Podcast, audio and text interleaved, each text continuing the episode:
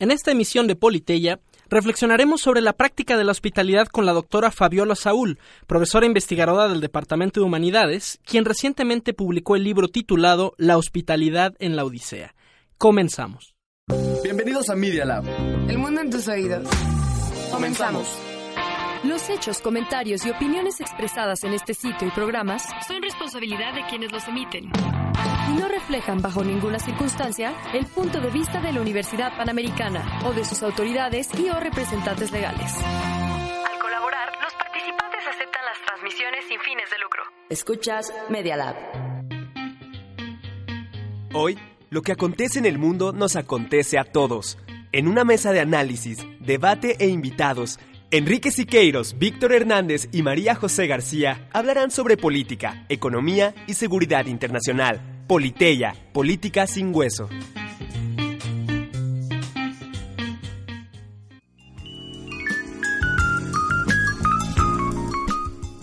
¿Qué tal queridos amigos de Politeya? Mi nombre es Víctor Hernández y es un gusto recibirlos aquí como todos los miércoles a las 2 de la tarde para hacer política sin hueso. Y me acompaña el almirante, el mariscal, el secretario de Protección Civil de todos los millennials, Enrique Siqueiros. ¿Cómo estás, Enrique? ¿Cómo estás, generalísimo Víctor Hernández? Hoy el gran cometa de Politeya que se aparece irregularmente.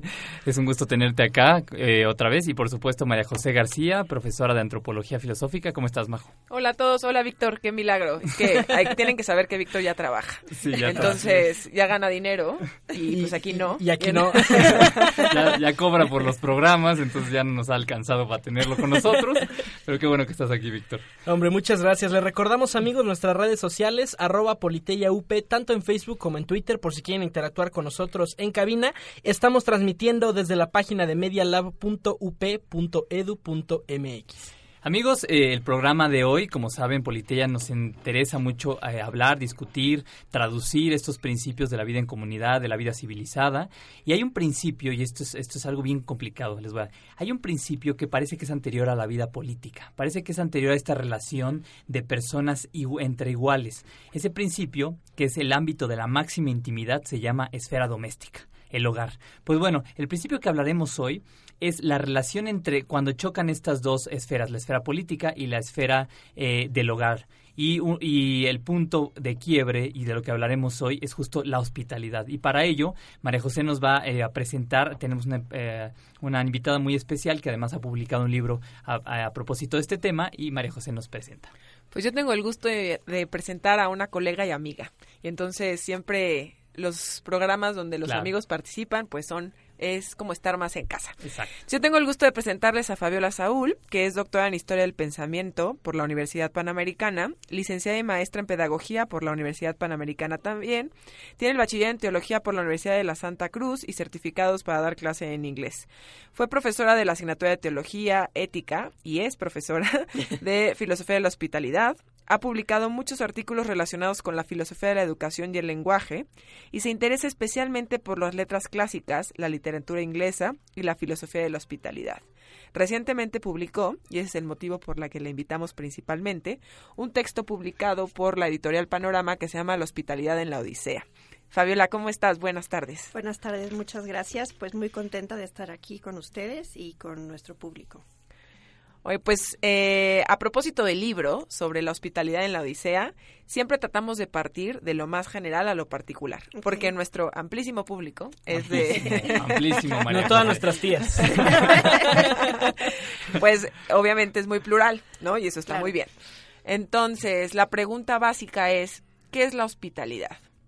Ok, bueno, la hospitalidad eh, de la manera más general es recibir a alguien ajeno a tu, a tu universo, eh, a tu universo particular, Claro. por así decir, a tu universo doméstico, como decía Enrique.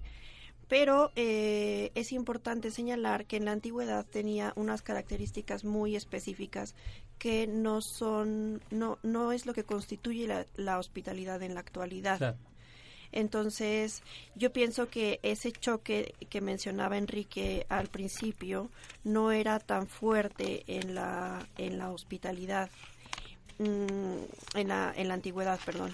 Y si me permites, eh, quisiera como explicar eh, por qué es relevante la hospitalidad en este poema Claro. en concreto. Recuerden que la Iliada es justo el poema que narra el final de la guerra de Troya y la Odisea, en cambio, es un po- poema muy distinto porque lo que hace es narrarnos cómo Ulises le toma 10 años regresar a su casa. Y esos 10 años son eh, encuentros en distintas islas, porque está recorriendo el mar, eh, el mar Egeo, el mar, eh, también el mar Mediterráneo, y hay eh, casos exitosos en que es bien recibido, podríamos llamarlos casos de buena hospitalidad o de hospitalidad propiamente, y casos en que es maltratado.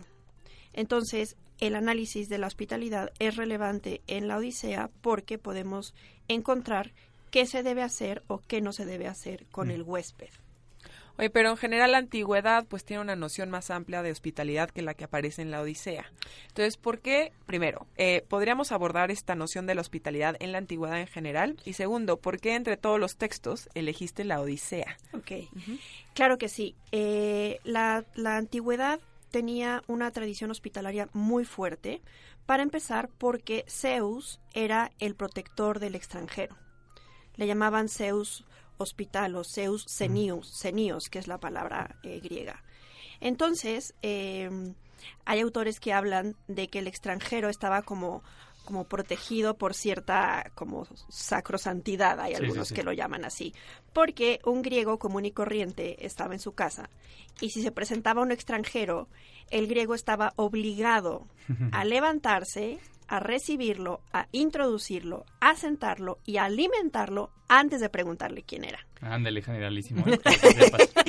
Cosa que para nosotros suena súper extraña. Bastante. Lo que pasa es que hay que tomar en cuenta que los extranjeros no eran tan frecuentes y no venían en masas. Ah, Detalle. sí. Detalle que para nosotros también es algo muy diferente. Pero solo era, perdón que te interrumpa, con los extranjeros de otra comunidad o de, o de otra nación o con mi vecino que pues No, toc toc, ¿no? Justamente era, era un extranjero que para todos era claro que Ah. era un extranjero. Ah, Ok. ok, o sea, tiene que ser de otra nacionalidad. Sí, o sea, era evidente para todos que nadie sabía quién era. Mm. Ahora, la hospitalidad como tal también era un lazo que se formaba con gente como de cierto estatus. Mm. O sea, digamos que si llegaba un homeless, lo que nosotros ahorita llamamos homeless, aunque fuera desconocido, no se generaba esta reacción. Eso es Ah. algo importante. Ah. Por eso es algo que también discuto un poco en el libro, porque eh, cuando Odiseo llega vestido de, bueno, ya me estoy saltando hasta el final de la- del poema, Spoiler pero alert. spoiler alert. Cuando llega vestido de mendigo a Ítaca, ya al final, eh, es muy notorio cómo lo trata Penélope, porque a un mendigo ordinariamente no se le trataría así. Pero bueno, volviendo al tema del extranjero, entonces eh, ese extranjero se le alimenta y ya que se le alimenta, digamos que el, el anfitrión tiene derecho a preguntarle quién es. Hay quien que cuestiona que tal vez esta hospitalidad está un poco condicionada por el miedo al posible castigo de Zeus. Entonces tal vez no era tan recta. O sea, como que no lo hacían de verdad de corazón. Nada, nunca. Heteronomía, sí, es por heteronomía. Exactamente. ¿Y cuáles eran algunos de los castigos de Zeus si no eras hospitalario? Para que tengas cuidado. ¿eh? Pues es que se habla de, por ejemplo, cuando Zeus destruye la barca de Odiseo, cuando va a llegar a Esqueria, que es la última parada en el camino antes de llegar a Ítaca, pero yo arguyo en la tesis, que es de la que de la que formé el libro, que en realidad ahí no está castigando la hospitalidad de los de los feacios. A mí me parece que es un castigo a otra cosa que pasa en la isla de, de Hiperión. Entonces, yo pienso que la cuestión de la protección de Zeus es algo más de tradición que efectivamente un castigo. O sea, yo no encontré, al menos en la Odisea, ningún rayo que cayera Mm. por haber tratado mal a un, a un huésped, ¿no? Entonces, pienso que es nada más como una tradición que se vivía como de respetar al huésped, porque está protegido por Zeus. Oye, también podemos hacer aquí una primera interrupción, pero Sí. para que no nos desviemos demasiado. Ya se ve entonces que tú abordas la Odisea desde el punto de vista filosófico. Y pues la Odisea se puede abordar desde el punto de vista literario Claro. o a lo mejor hacer un análisis eh, sobre los conceptos o histórico. Eh, ¿por qué escogiste eh, el análisis filosófico o qué le da el análisis filosófico al tema de la hospitalidad en la Odisea que a lo mejor no alcanza desde el punto de vista histórico, desde el punto de vista eh, nada más literario? Es que yo yo pienso que el análisis filosófico de cualquier texto y más de un texto de esta magnitud nos ayuda a encontrar como las bases antropológicas, ¿no? O sea, qué concepto de hombre estamos hablando, qué concepto de, mm, de respeto. Por ejemplo, aquí podemos hablar claramente de, de derechos humanos, aunque no hubiera el concepto como tal. O sea, estamos hablando de que esa persona se respeta y esa persona se introduce al hogar y que además se crea el lazo de la xenía, ¿no? El Mm. extraño era el xenos, xenos en el, diale- en el dialecto jónico, xenos en el dialecto, en, el- ya en el griego clásico. Y se crea un lazo de amistad que se llama xenía. Mm. La xenía es una fuente, es, un, es una amistad que se crea por la hospitalidad y que además se hereda. Que es lo que se ve en la Iliada en el canto 6, cuando Glauco y Diomedes se encuentran peleando en el campo de batalla y se reconocen huéspedes paternos y entonces intercambian las armaduras y dicen, aquí hay muchos troyanos y aqueos que ellos se peleen, tú y yo vámonos a tomar una cerveza, por decir, ¿no? Entonces, eh, sí es muy impresionante que la, una de las instituciones, eh, de cre- una forma de crear lazos, sea justamente la hospitalidad. Entonces, sí me parece que eh, la tradición de la hospitalidad era algo mucho más fuerte en la antigüedad que, que nosotros. Y si me permiten Sí. un paréntesis un poquito tal vez anacrónico, pero cuando en, en la carta de San Pablo a Timoteo eh, enumera las cualidades del obispo, dice como cuatro o cinco cosas, pero una de ellas es que debe ser hospitalario. Y justamente utiliza el mismo término griego, filóxenos. Yo quisiera relatar nada más rápidamente porque también mis alumnos de prepa escuchan el programa y todavía no han leído la Iliada. Entonces quisiera, quisiera re- retomar este episodio del canto sexto, ¿no? O sea, está, está la batalla entre los troyanos y todos los demás. y, y se encuentran dos guerreros, Glauco y Diomedes, que están a punto de matarse. Y alguno de ellos se acuerda, oye, tú fuiste huésped en la casa de mi padre, ¿no? Y justo por este, por este vínculo tan, tan íntimo, cuasi religioso que hay entre estas dos personas, tú y yo no podemos matarnos, se intercambian las armas, hacen regalos y se van a matar a otras personas, ¿no? Y esa es una cosa bien interesante que dice el doctor Zagal, ¿no? O sea, para los griegos hay muchas cosas no son sagradas, ¿no? O sea, puedes llegar a saquear una ciudad, asesinar a gente, pero no puedes faltar a la hospitalidad, ¿no? O sea, una cosa como bien, bien bien curiosa y además se entiende en el mundo antiguo la necesidad de la hospitalidad por los trayectos, es decir, no había el Holiday Inn, no te podías quedar El one. en el one, El o sea, one. eh, las los viajes eran de muchos meses y había ocasiones en que tenías que quedarte dormido donde se pudiera. Entonces, o sea, había como una explicación eh, geográfica de por qué era indispensable la, eh, la hospitalidad, al menos hasta bien entrado el siglo XIX, ¿no? Ya con transportes mucho más eh, eficientes. Y además eh, se comenta muchísimo eh, cómo el intercambio de armaduras es bastante ilógico, porque no me acuerdo cuál es cuál, pero uno intercambia, digamos, una armadura de un millón de pesos por una de cien mil pesos. o sea, Sí. Y ahí Homero añade como una nota cómica de eh, los dioses volvieron loco a, no sé si Glauco, a, a Una fue hecha por un dios y la otra lo hizo cualquier sí. Oye, Fabiola, y volviendo Sí. a lo del Seinos o Seinos, mi pronunciación en griego nunca ha sido buena. ¿Y con quién puedo tener esa, esa seinía o esa amistad? Eh, es bien interesante que o incluso hoy le damos como sentidos al extraño muy distintos. Es decir, por ejemplo, un migrante. Para el migrante tenemos unos términos con unos matices muy interesantes como, por ejemplo, expatriado, transterrado o migrante. Eh, y funciona de la misma manera en este caso cuando decías que el Seinos no es precisamente quizá el homeless, que aunque viniera de muy lejos, por su apariencia, por sus condiciones, pues no era ese extraño que le llamamos Seinos. ¿Qué era entonces? ¿Qué, qué, qué se entiende bien por Seinos y por qué, eh, y por qué hay este problema, no? Sí, es, un- es una cosa muy curiosa. De hecho, en el, en el capítulo 2 de la tesis, yo hago todo un análisis de todos los otros términos que utiliza Homero para lo ajeno. Mm. Y hay como cuatro, no, como cinco términos que justamente utiliza para eh, lo, lo que no pertenece a una comunidad, pero no le llama seinos. Ahí está el alodapós, está el teledapós. Entonces, ¿quién, al final trato de concluir, bueno, ¿quién es realmente el Seinos? Pues es un sujeto que no pertenece a mi comunidad, pero que tiene un cierto estatus Parecido al mío. parecido al mío que lo hace susceptible de hospitalidad. O sea, como que hay extraños, pero hay más extraños, hay unos más extraños que otros, ¿no? Sí, Es como una hospitalidad es elitista. un poquito elitista. Fifí. un poquito fifí. Sí, yo al final sí me quedó como esa inquietud de qué características definen al, o sea, si es una cuestión física solamente Mm. o más una cuestión de estatus De de, cómo se comporta, porque en el- es muy chistoso porque cuando Odiseo llega a Esqueria la- se lo encuentra desnudo porque venía nadando y casi casi Ujú. zozobra porque Zeus destruyó su barca y ya venía solo, ya no había compañeros. Entonces la princesa eh, Feacia se lo encuentra desnudo entre los matorrales y entonces se da un encuentro así medio awkward, diríamos. Pero la, la, la princesa lo le dice, ve a mi casa y, y a mí al palacio Sí. y pide hospitalidad.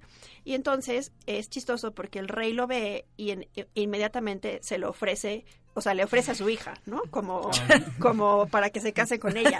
Entonces claramente los griegos también tenían como una forma de distinguir Claro. aquello que yo no sé exactamente qué Sí, es, sí, sí. pero sí se ve que... El gym, le pegaba al gym. o sea. Ah, sí, eso, eso estaba claro, eso estaba Se claro. veía un cuerpo de... Oye, pero en el artículo que les compartí a mis colegas para que estudiaran, en la Hicimos de la la cueva de ¿eh? Polifemo, ahí dices que más bien eh, la hospitalidad depende de la vulnerabilidad del otro. A ver, si el otro está vulnerable, entonces aparentemente en la Odisea tienes una obligación de ser hospitalario.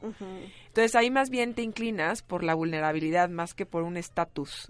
Eh, ¿Qué puedes decir de la vulnerabilidad? Porque además eso nos va a conectar con la relación entre hospitalidad y ética. Claro. Exacto. Sí, es que en ese artículo eh, yo utilicé el canto 9, que es cuando Polifemo, cuando Odiseo llega a la isla de Polifemo, para eh, tratar de entender un poco más la cuestión de la migración. Sobre todo por el problema que estamos viviendo en la actualidad. Entonces, eh, lo que pasa es que pienso que ese canto refleja muy bien que si huésped y anfitrión, si estamos hablando en términos de hospitalidad para la cuestión de la migración, asumen mal sus papeles, la cosa no, no va adelante. Entonces, ¿qué es lo que pasa en el canto 9? Llega Odiseo con compañeros, dicen, ah, vamos a ver si estos son hospitalarios o no, y Homero advierte que los eh, cíclopes son seres asociales que no tienen, Apolíticos, dicen. y no tienen leyes ni ágoras. Entonces se mete a una cueva, se la encuentra vacía. O sea, primero se asoma a la cueva, la encuentra vacía, se mete, se come el queso y se toma el vino. O sea, está vacía, pero tiene una mesa puesta. Fue también. robo no, famélico. Yo quiero defender No un poco al cíclope. No, yo defiendo totalmente al cíclope. O sea, a mí me parece allanamiento de morada, por más que sea vulnerable. Odiseo. O sea, te esperas. eh, En unas cosas a mí Odiseo me parece un poco arrogante y un poco Abusivo. sí, abusivo. Abusa de su Odiseo. papel de migrante, me parece. Entonces se mete, se lo come y cuando llega el cíclope le, le solicita, más bien le exige los regalos del huésped Mm. Con la fórmula con la que se solicita, o sea, como exigiendo, ¿no? Entonces, eh, Polifemo, que no tiene ningún problema, le dice, ah, pues mi regalo va a ser que te voy a comer al final. y entonces se come a seis. Ah, para esto ya cerró la, la, la puerta de la cueva con una roca gigante. Y entonces eh, lo que hace Odiseo es que lo emborracha, porque era muy ingenioso Odiseo, lo emborrachan con un vino que traían del viaje de la parada anterior y entonces le clavan una estaca en su único ojo y al día siguiente salen amarrados cada compañero y él debajo de dos carneros juntos. Entonces como el cíclope ya está ciego, solo palpa, Sí. no se da cuenta que engordaron al doble cada carnero y entonces ya los deja salir. Y en su arrogancia, Polifemo le grita desde lejos que el que lo engañó fue el gran Odiseo y tal, y entonces el cíclope avienta una montaña y casi los hace naufragar. Entonces, a mí me parece que que también, o sea, por un lado, no puedes llegar y tomar lo que es tuyo con la excusa de que tienes hambre, no sé. Mm. Y por otro lado, el cíclope evidentemente tampoco fue nada amable ni nada acogedor. Oye, pero esto se complica, ¿no? A ver. Así es, no, digo, antes de irnos al, al corte, sí Ay. quisiera recuperar dos cosas de ese, pasa- de ese pasaje. O sea, lo, lo primero que, que dice Homero, ¿no? El, el cíclope es apolíticos, es un es una criatura que no vive en comunidad eh, y además es, es, bien notorio, ¿no? O sea, los, los cíclopes no conocían el vino justo porque no eran agricultores, eran pastores, ¿no? Igual está toda esta simbología de el nómada no, eh, no se queda, no, no construye un proyecto a largo plazo como es la cosecha. Tenemos que irnos a un corte, amigos, esto es Politeya Política sin Hueso.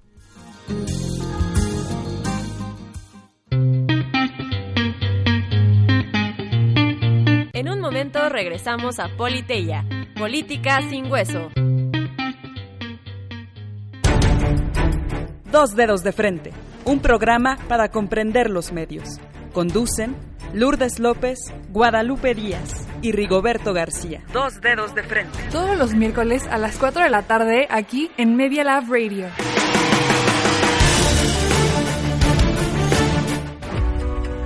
Escucha Imagen Líquida, todos los viernes a las 11 de la mañana. Imagen Líquida, el espacio de diálogo que lleva la fotografía a tus oídos. Con Oscar Colorado y Ulises Castellanos. Aquí en Media Lab Radio. You're listening to Media Lab Radio. Estás escuchando Media Lab. El mundo en tus oídos. Continuamos con Politeya, Política sin Hueso. Thank you.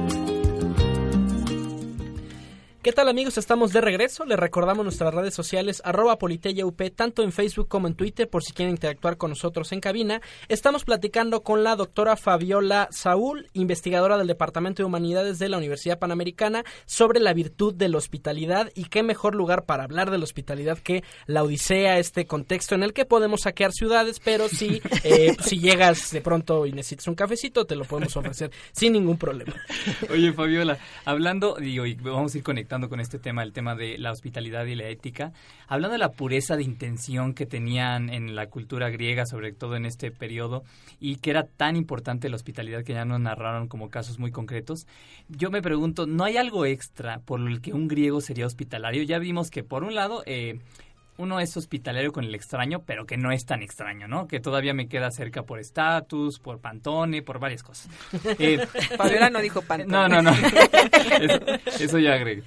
Eh, pero por otro lado, parece que los griegos tenían algo extra que los movía, eh, un motorcito extra que los movía a ser hospitalarios. ¿Cuál era ese motor? Pues es que en el fondo un griego no sabía si ese extraño que estaba a la puerta podía ser un dios, mm. Porque además ya había pasado. De hecho, en el canto 1 empieza la Odisea con que Atenea se presenta en forma de mentes mm en Ítaca diciéndole a Telémaco que vaya a buscar a su padre. Entonces, digamos que era como doble falta de pureza de intención, porque por un lado el extranjero está protegido por Zeus y por otro lado puede ser un dios. Entonces, más me vale que lo acoja y ya luego me entere bien a bien qué es, ¿no? Y de hecho, esa es la historia detrás de, la palabra anfitrión. O sea, anfitrión era un rey griego eh, y la, la, mitología de esta historia es que el eh, el dueño de la casa tiene que ofrecer lo mejor al, al, al, extranjero, al migrante. En este caso, pues Zeus se le hizo que lo mejor era la esposa de anfitrión. Eh, y entonces, pues pasa lo que pasa siempre en la mitología griega y, de ahí viene el nombre. ¿no? O sea, anfitrión, este rey griego, el que de alguna manera tuvo que dar lo mejor de, de su casa, ¿no? Por ponerlo en, en esos términos. Pero... Eh, o sea, justo lo, que dice Enrique es interesante, ¿no? Hay como una obligación religiosa, como una heteronomía ahí rara, ¿no? De, es, es más el miedo al castigo, ¿no? Que el, que el deseo de recibirte. Ay, no, bueno, no sé, antes de que contestes, pero también ahí hay una razón ética de fondo, ¿no? Porque la hospitalidad es una virtud y aparte está relacionada con la justicia. O sea, no solo es por las consecuencias, sino también por el acto en sí mismo, ¿o qué opinas? Por lo menos en la Odisea. O sea, yo opino que independientemente como de la la motivación intrínseca del, anfitrión, independientemente de lo que pone en acto al, anfitrión, pienso que ya al momento de ejercer la hospitalidad sí se ponen en práctica muchísimas virtudes, porque es una cuestión de generosidad, porque es una cuestión de saber detectar la sensibilidad, saber detectar las necesidades del huésped en específico, Por ejemplo, hay un, hay un momento en Esqueria en que el Aedo se pone a cantar la guerra de Troya y entonces Odiseo se pone a llorar. Y el rey mismo les, les se da cuenta, es el único que se da cuenta que está, está llorando el huésped, todavía no saben quién es. Y entonces les dice que, que paren. Entonces, yo creo que tal vez pueda haber mayor o menor rectitud de intención, pero sí que es una cuestión que pone en práctica pues varias virtudes. Tenemos, eh, tenemos Fabiola, eh, algún, en- al menos aquí en la Odisea, algunos límites para el ser hospitalario. Digo, siempre, como todo, se busca el justo medio, sí se, se tiene esta cultura de abrir las puertas, de recibir, como nos decías, pero eh, se narra en la Odisea algunas características por las que alguien estuviera eh, excusado de ser hospitalario, independientemente de lo que nos decías, además de, de si era o no del estatus, etcétera. Ujú. Bueno, hay más bien como discusiones sobre ciertas escenas hospitalarias. Mm. Entonces, por ejemplo, mm, Circe mm, es la bruja que recibe a los amigos de Odiseo y los convierte en, en cerdos, ¿no? Entonces eso claramente pues no está bien. No está chido. no está bien, pero, mm, pero luego cuando la, som- la- la somete Odiseo, porque Hermes le da el truco de cómo hacerlo, se quedan tan contentos que permanecen ahí mucho tiempo. Entonces ahí me parece que es un pasaje ambivalente como de mala hospitalidad, buena hospitalidad. Mm, y, y ahí me parece también interesante un, un dato que es que las puertas de la casa de Circe estaban cerradas porque en, ordinariamente en los pasajes donde hay plenamente mm, una hospitalidad óptima, diríamos, están abiertas.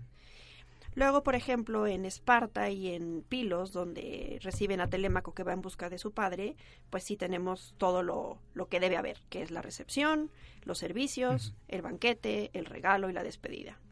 A mí me da mucha risa porque en Esparta, donde está Menelao ahí instalado con Helena, ¿no? Que Helena tiene un papel ahí central, como si no hubiera pasado nada, ¿no? Como si no hubiera habido una guerra de 10 años por su culpa. Eh, me da mucha risa porque resulta que es el canto más largo de la Odisea porque Menelao habla hasta por los codos.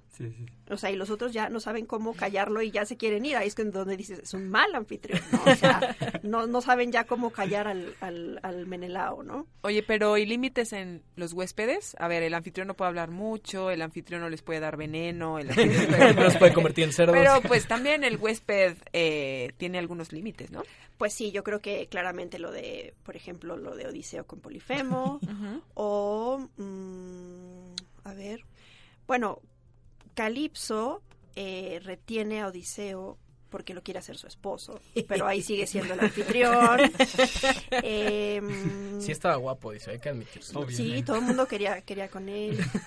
Mm, déjame pensar.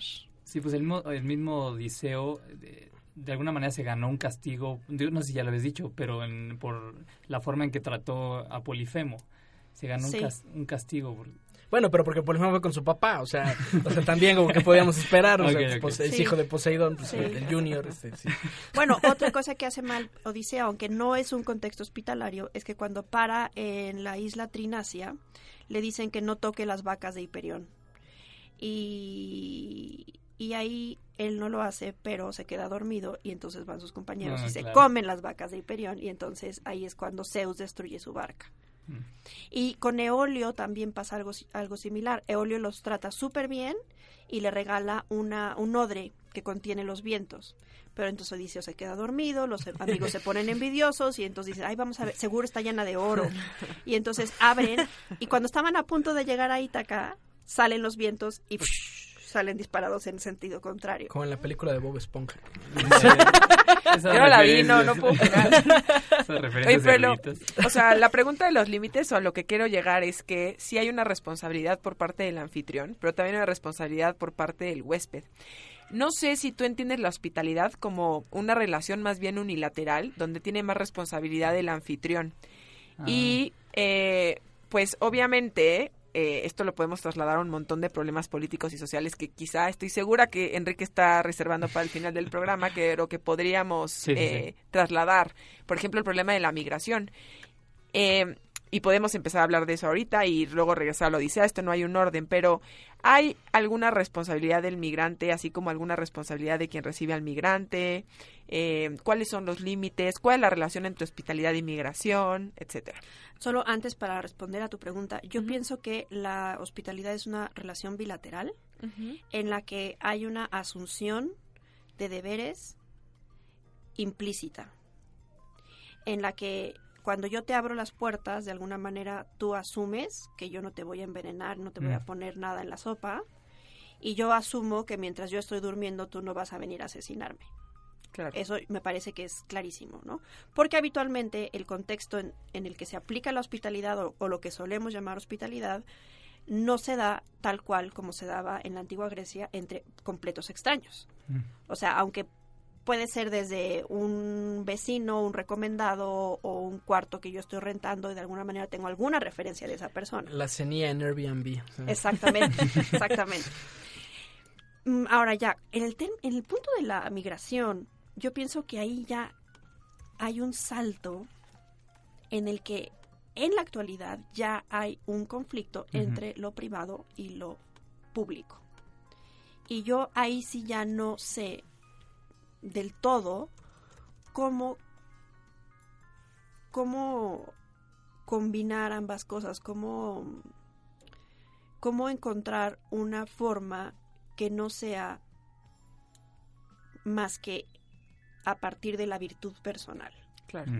No, y además trazas una línea histórica interesante, ¿no? O sea, porque primero mencionaste la, la hospitalidad como esta obligación de alguna manera religiosa entre los griegos y después mencionaste un segundo término, el derecho de gentes, el jus gentium, ¿no? O sea, como esta eh, serie de disposiciones que son el antecedente del derecho internacional, eh, normativas como por ejemplo respetar a los diplomáticos, la correspondencia diplomática, o sea, como este, sobre todo el trato entre los embajadores antes de ir a una guerra, y después quien retoma eso es Kant, ¿no? Para desarrollar eh, toda su doctrina del derecho cosmopolita, ¿no? Y, y, y Majo nos puede hablar un poco de eso, porque Majo es... Pues de Kant, no.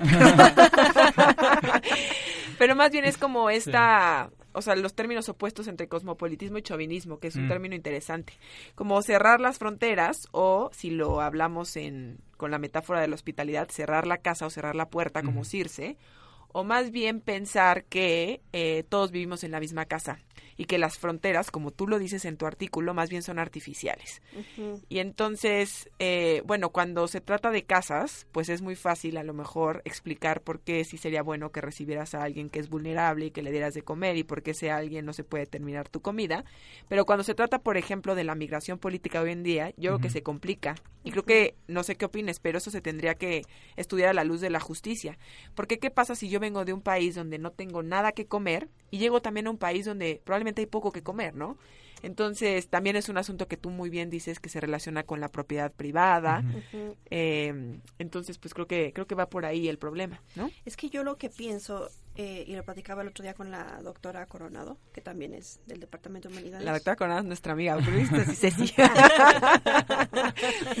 es que el problema que tenemos actualmente con la cuestión migratoria, en mi opinión, es el volumen.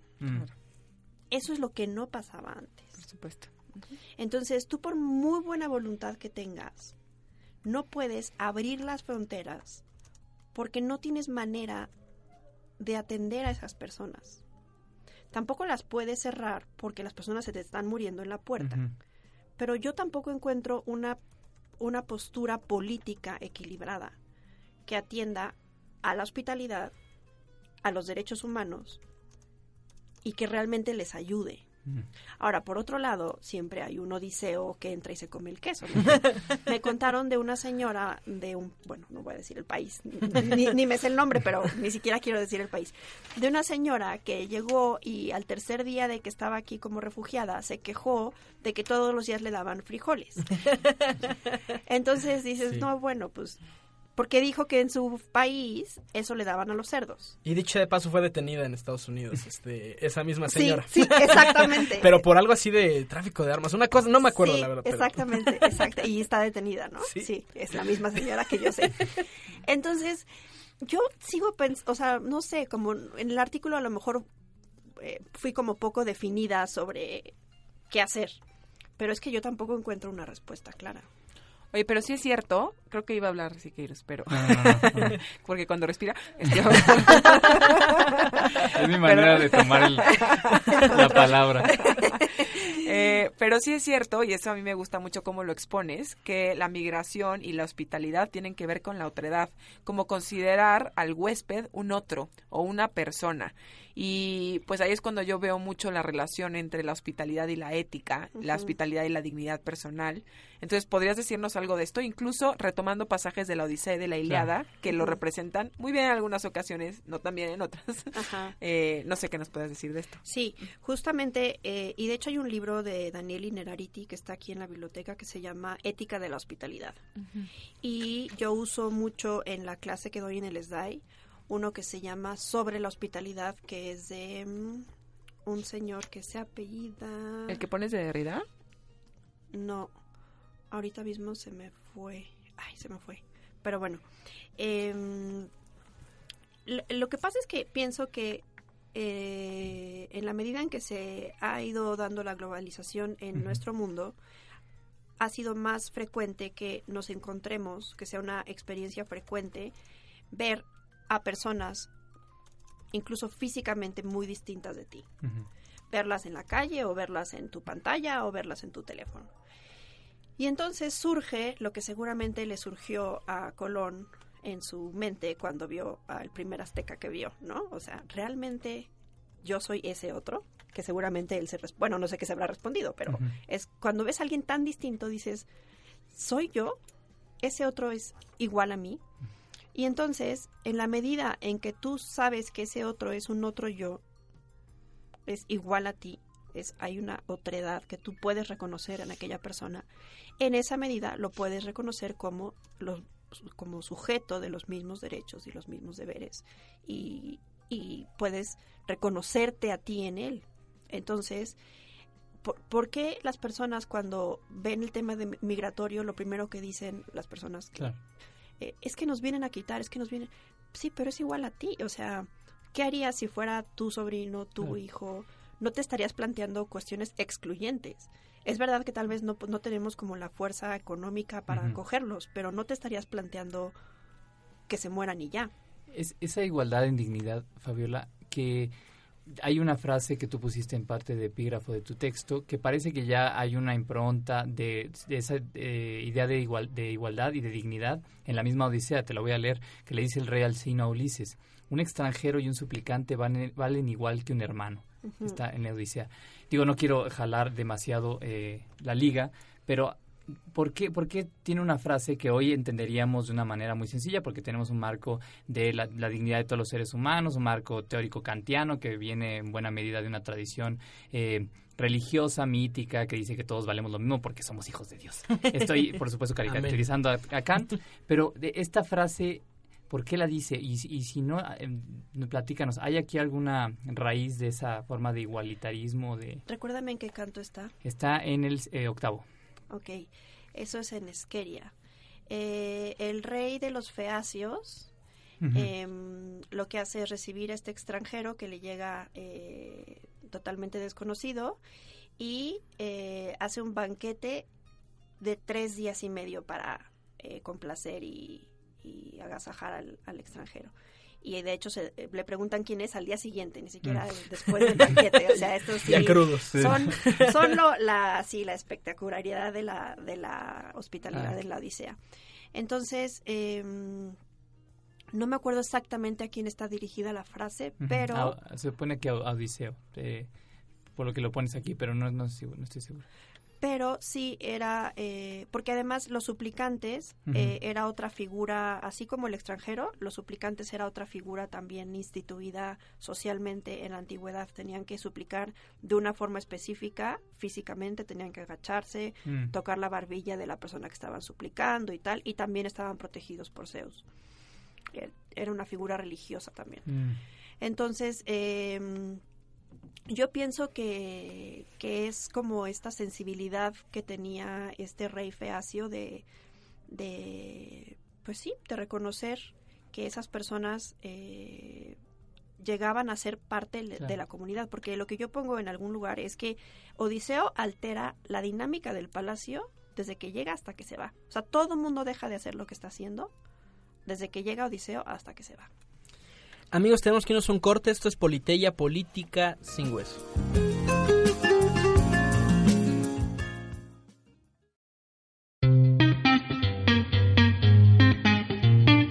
En un momento regresamos a Politeya, Política sin Hueso.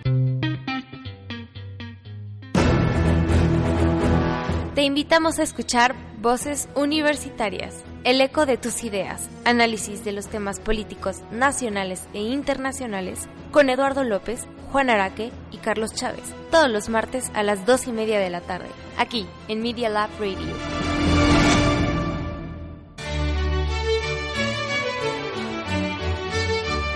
Salvete. Hola. Audite queso nun sin lingua latina. Escucha, por favor. Nunti in lingua latina. Unicus programa annunciorium messici et orbis terrarum in sermone latino et hispánico. El único noticiero en el mundo en latín y en español con noticias de México y del mundo. Danielis. Danielis. Et Aloysius. Singulis tibi et nomadibus expectamus. Dani Gallegos, Dani Rodríguez y Luis Pesquera te esperamos de lunes a viernes a las 8 de la mañana. Bene valete. Hasta luego.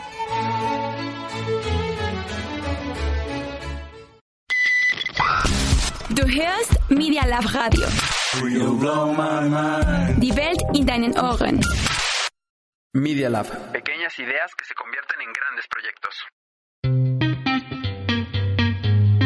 Continuamos con Politeya, Política sin Hueso.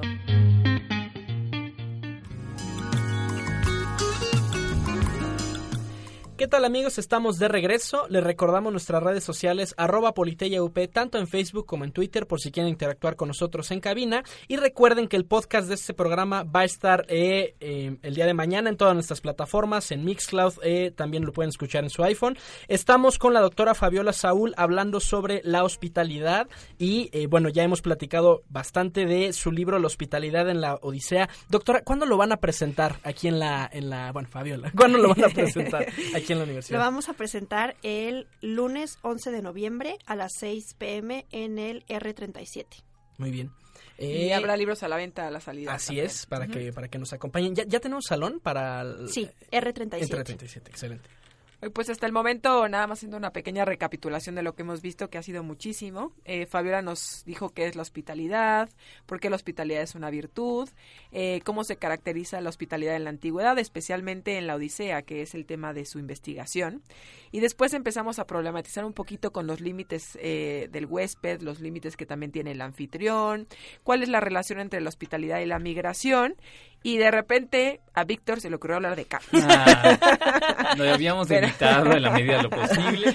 Pero que además, eh, bueno, tú, eh, obviamente, Kant habla del cosmopolitismo y él sí tiene algo así como un derecho internacional, pero hay una postura contraria que es la de Locke, donde el hombre se limita a la sociedad en la que vive y no tienes ningún Es- tipo de derecho, ninguna ley con el extranjero. Entonces podemos también problematizar. Sí, pero a ver, yo quiero hablar de Kant. No, yo también en mi tesis me peló con Kant, pero eh, no, es que hay una hay una distinción interesante en Kant entre los deberes perfectos y los deberes imperfectos.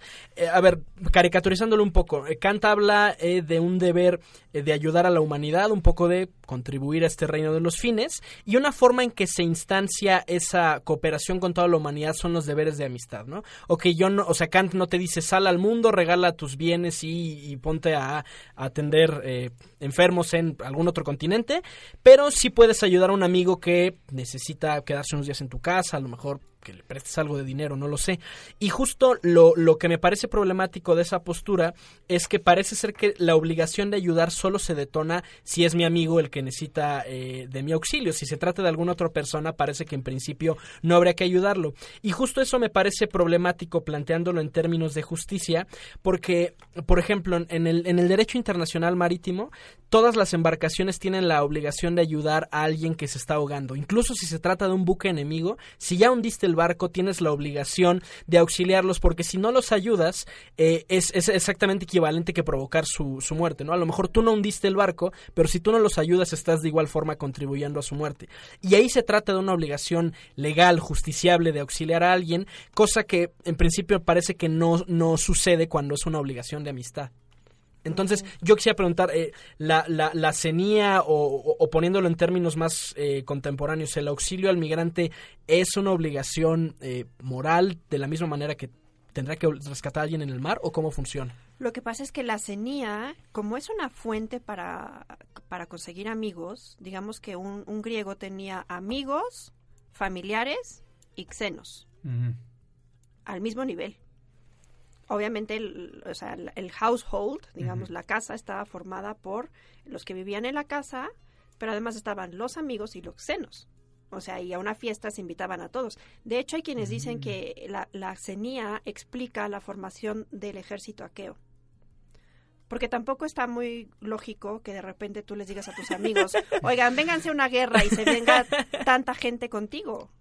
Entonces, era una cosa muy fuerte. Entonces, en ese sentido, a lo mejor incluso entrarían en los amigos que de los que habla Kant. Ahora, no sé si recuerden este caso reciente, ya en la actualidad, de esta capitana alemana, Raquete, No, italiana, no una capitana italiana, si no mal recuerdo. y que era, eh, pero tenía que ver algo alemán. Eh, o sea- Estaba en Italia, Ajá, exacto. pero ella era alemana. Sí, no, que tienes se la razón. sintió en la obligación moral de ir a, a rescatar a unos eh, que se estaban ahogando en el mar en el mar Mediterráneo me parece Sí. y que la acabaron tomando presa porque no tenía derecho de meter a esas personas a Italia Sí, esa- o sea, es que justo o, muchas de las rutas los- de los migrantes aprovechaban esta obligación de derecho internacional de ser rescatados, entonces eh, la Marina italiana se veía forzada constantemente a tener que rescatar buques. Y entonces ¿qué hicieron? Se alejaban, entonces eh, casi casi me tapo los oídos, si, si- o si no lo escucho no es ilegal. Eh, y, y justo esta capitana desafiando esta política fue a rescatar mi, migrantes. y ella dando su testimonio decía es que yo me sentí en la obligación de, de ir por ellos entonces como que yo pienso que pasamos de un extremo al to- no, no nos alejamos de él nos fuimos al otro lado Claro, pero ese extremo, como decías ah, anteriormente, es hay tanta movilización de migración que llega un punto en el que estás rebasado en términos materiales. Ya no tienes suficiente buque, gasolina, eh, Espacio. elementos para sistematizar una ayuda. Entonces, como no puedes sistematizarla, creo que ahí es donde empieza a ser quizá lo contrario. Entonces la cierro completamente. Y ahorita tenemos un problema, vamos a decirlo, todavía manejable. Eh, estaba viendo datos de la ONU que estiman que en 2050 ya las movilizaciones van a ser de mil millones de, de cientos de millones de personas. Entonces, cuando hay esas movilizaciones, pues que No, y, y Mara José además tiene un argumento desde Kant para rebatir mi postura de los deberes de amistad. Desde Locke, desde Desde- Locke. Y también desde Locke.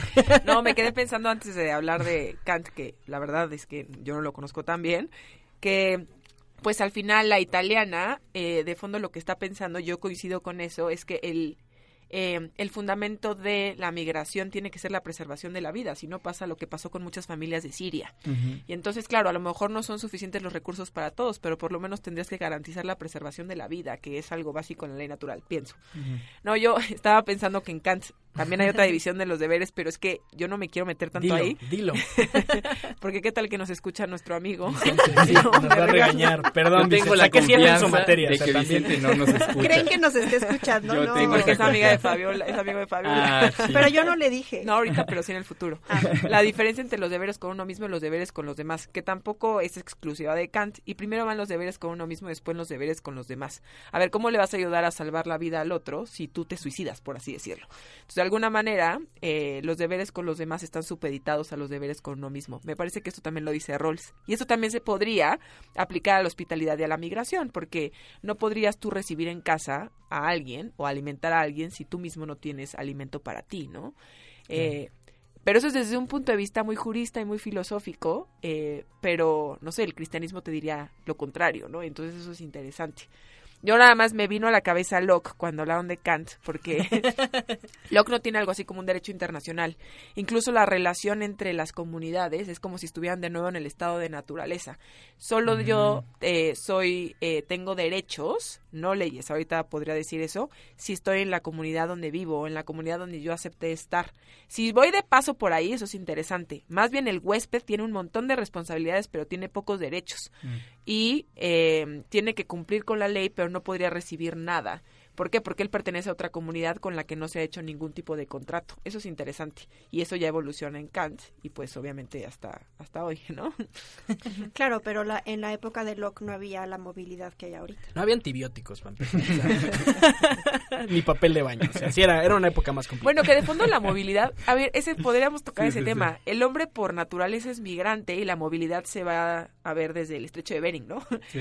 Eh, y hay movilidad por razones climáticas, que eso ya lo tuvimos en un programa, eso pues va a suceder cada vez con Sí. más frecuencia, pero la movilidad a lo mejor ahora somos más y la movilidad es más notoria, pero la movilidad es natural, ¿no? Todos somos migrantes. Sí, claro, pero me refiero a que hoy en día como que las fronteras, aunque ahora son más rígidas en, el, en, el, en el plano de los requerimientos y las visas y toda esta cuestión, eh, a la vez la gente está continuamente viajando. Entonces, eh, no sé, o sea, pienso que ahora, hoy en día la gente es como más sensible a que está en un lugar ajeno y que tiene que cumplir las normas del lugar donde se encuentra. Y que igual que en la Odisea, no deja de ser una migración un tanto elitista, ¿no? Porque bienvenidos todos aquellos que puedan pagar Harvard, ¿no? ¿Por qué? Pues Harvard porque- Campus Troya. pues porque tienen el mismo estatus, pero el problema es cuando no. Y eso, a mí me gusta mucho pensar en el problema de la identidad y la migración. Eh, y eso también creo que se, se ve mucho en la Odisea. De alguna manera, cuando tú vas a otro lugar, pues asumes eh, algunas características o algunas costumbres de ese otro lugar. La identidad depende de dónde vienes, de dónde llegas, es una mezcla de los dos. O podría ser más bien un argumento para decir que no entre gente, puesto que modifican la identidad cultural, no tanto la identidad personal. No sé qué opinas o si podríamos encontrar algo así en la Odisea. Y, no- y- y también, solo retomando lo del tema del elitismo, incluso hoy en día hay un eco de ese elitismo griego. O sea, cuando tú vas a aplicar una visa y, y tienes mucho dinero, o sea, es, es casi imposible que te rechacen. Yo no sé si se acuerdan, hubo una época en, en que la embajada norteamericana te pedían estados de cuenta. No sé si todavía lo sigan haciendo. Para, lo menos para- te piden un contrato laboral. Ajá, o sea, para acreditar que no vas a llegar a, a- a quedarte y a buscar trabajo, ¿no? Y justo hay, hay, hay toda una discusión sobre si en, en el control migratorio contemporáneo no hay xenofobia, o sea, no es un miedo al extraño, sino a porofobia, son miedo al pobre. Y, y nótese la palabra xenofobia, de, de la etimología que viene de xenia, del griego. Oye, y yo me quedé con alguna duda, Sí. pero del libro, porque eso era lo que nos íbamos a centrar. ya nos desviamos a Harvard. El liceo. ¿Cuál es la diferencia eh, o qué ajustes le hiciste a tu tesis? O no tiene que ser eh, la tesis como el trabajo de investigación, más bien a tu idea original entre la tesis que es muy extensa y el libro, que ya es más acotado. O sea, ¿con qué te quedaste al final cuando dejas reposar el texto? Que ahora modificaste algunas cosas para la publicación. En realidad la tesis, digo, el libro es el capítulo 1. Ah, ok. Es el capítulo 1 de la tesis. Sí Obviamente estudié, se los juro. con sus, con sus modificaciones, pero mm, es eh, lo que yo considero que constituye la hospitalidad homérica y trae eh, un apéndice que pienso que le puede facilitar a la gente que no está familiarizada con, con la Odisea, que es un resumen por canto al final y una introducción que justifica eh, por qué la hospitalidad es un tema relevado. O sea, por qué la hospitalidad es el hilo narrativo de la Odisea. O sea, tienes más libros para el futuro. Pues Porque son los otros capítulos. es que la tesis solo tiene dos capítulos. Ok. Ujú. Entonces yo pienso que el segundo será algo en el futuro. Ok. Y sobre lo que me decías de la xenofobia, Víctor, justamente a mí me impresiona cómo pasamos del filóxenos, que es el hospitalario, que es uno de los capítulos del libro, a la xenofobia. O sea, estamos tal cual en el extremo opuesto. Yo, eh, y también por lo que decías del cristianismo, eh, Majo, yo pienso que mm, efectivamente el cristianismo también nos dice que hay que acoger al peregrino, pero tampoco hay una solución política que pueda dar en per se el cristianismo. Yo pienso que una opción sería ver qué puede hacer una persona que se considere cristiana a título personal. O sea, yo puedo trabajar en una fundación o yo puedo donar o yo puedo... O sea, esa es la única respuesta que yo he encontrado en mi cabeza hasta el momento. Porque también es muy cómodo decir que no caben y ya. Claro. O, o- o que se cierran las puertas o que nos estorban porque se quejan de los frijoles. Entonces, Eh, yo pienso que ya si cada quien realmente le parece que es algo que hay que con lo que hay que colaborar, pues ya que cada quien vea cómo puede hospitalariamente ayudar en ese problema. Cla- nada más hay- hay un pequeño problema ahí, bueno, hay muchos problemas, pero cuando tienes un marco moral como el, por ejemplo el que tiene el cristianismo y estos problemas son de dimensiones estatales donde necesitas un músculo enorme, pero a la vez no puedes moverte por, al menos cuando hubo división de iglesia-estado, laicismo, etcétera, no puedes moverte por estos marcos morales, pues entonces ¿con qué nos quedamos? Que tenemos uno que es moral, que es laico y que también defiende la dignidad, eh, que ahí que ahí qué hacemos porque el- la propia mi propia intención y mi propia conciencia moral pues no va a ayudar mucho Es que cuando yo mencioné el cristianismo, antes de que conteste Fabiola, porque quizás se malinterpretó, o sea, lo que quería decir es que, a ver, eh, filosófica o racionalmente, perdonar a veces, pues, Claro. no tiene sentido, ¿no?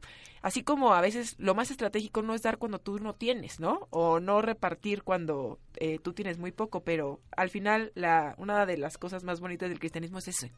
O sea, Sí. que vas a dar aunque no tengas, que obviamente tiene límites jurídicos y políticos, que era lo que se refería Sí, sí, sí. eh, Siqueiros. Ujú.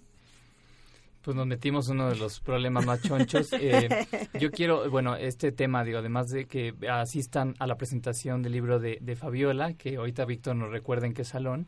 Eh, es, R37, sí es, me pa- acuerdo. es padre que, eh, no sé si saben que coincidimos el día de hoy en estos tiempos con los 50 años de nuestra Escuela de Administración de la Hospitalidad, donde tú das la clase de Antropología de la Hospitalidad o Filosofía de la Hospitalidad.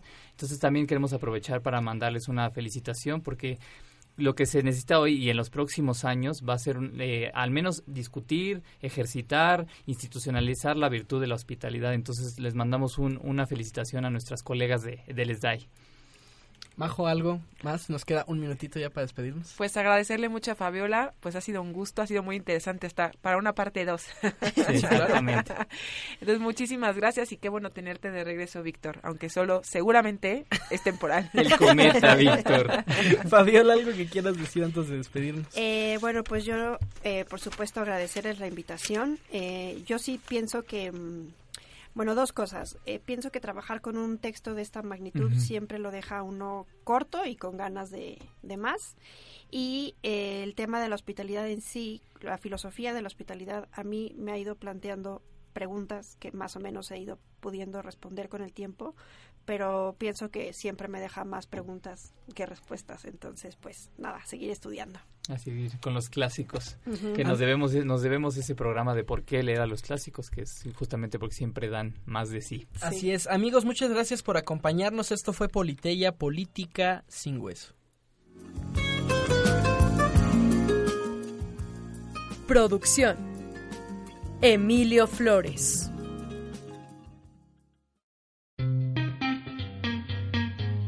Así concluye Politeya, Política sin Hueso. Te invitamos a escucharnos en nuestra próxima emisión. Encuentra nuestros podcasts en medialab.up.edu.mx. Politeya, Política sin Hueso. Estás escuchando Media Lab, El mundo en tus oídos. la estación oficial de la Universidad Panamericana. Tenemos mucho de qué hablar el día de hoy, así que no te despegues. Estás escuchando Media Lab, el mundo en tus oídos.